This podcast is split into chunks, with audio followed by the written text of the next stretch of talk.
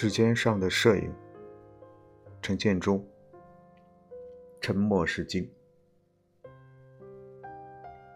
不久前又看了一遍米开朗基罗·安东尼奥的《中国》，这部拍摄于1972年的纪录片，虽然可以看出在题材和对象选择上所受到的种种限制，但画面平时的视觉语言却处处透露出。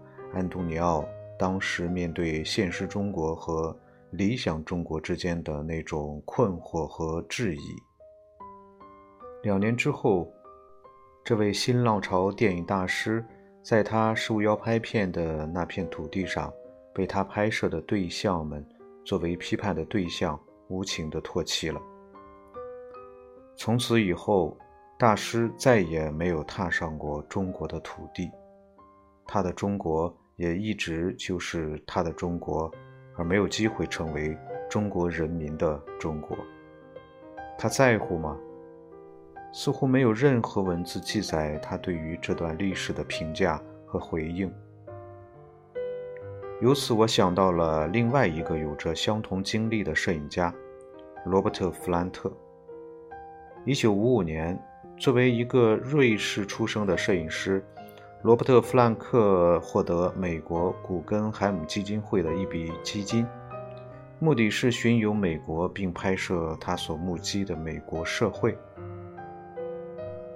经过两年的周游美国，弗兰克拍摄了两万八千多张片子，从中选出了八十三张，编辑成一本叫做《美国人》的画册。弗兰克对于题材的选取和超乎寻常的视觉语言，完全没有讨好二战后自我感觉良好的美国人。于是，他的美国人，在一九五八年最早成为了法国人的美国人。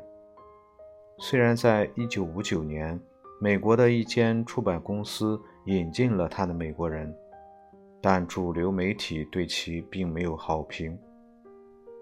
当年的美国。大众摄影就把它说成是不知所云的一些模糊、粗颗粒和浑浊的画面，地平线像醉汉似的倾斜着，简直就是杂乱无章。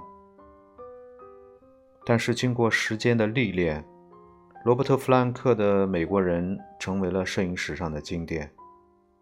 二零零九年，美国国家艺术馆正式将他的《美国人》挂到了墙上。弗兰克的美国人最终成了美国人民的美国人。他对这一切变化有多大的感想和自豪？在他的平遥之旅和华盛顿国家艺术馆的对话中，这一切都好像是过眼烟云，不值多提。大牌做到这个份儿上，已是公关策略所包装不来的了。很多人都认为，摄影作为一种艺术形式，很容易上手，很容易出作品，由此也很容易成为艺术家。的确，摄影是一个大众的艺术，不仅是愉悦大众，而且也很容易被大众所愉悦。摄影似乎成了一个大众的情人，靠摄影出位，用摄影牟利。似乎也成了轻而易举的捷径。摄影除了是一种自我表达的媒介，也很容易的被当成自我表彰的手段。摄影在某些人的手里是一种把玩，而在他们心里的那个把玩，已经远远超出了修身养性或伸张正义的范畴。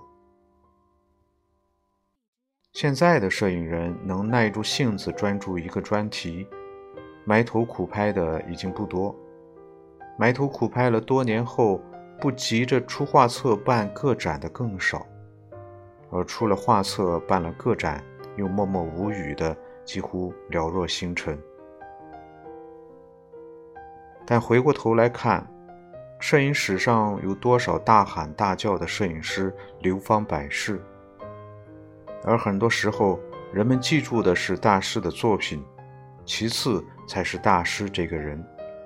正如罗伯特·弗兰克说的：“名望就像一张飘落到大街上的旧报纸，名望过去了也就过去了。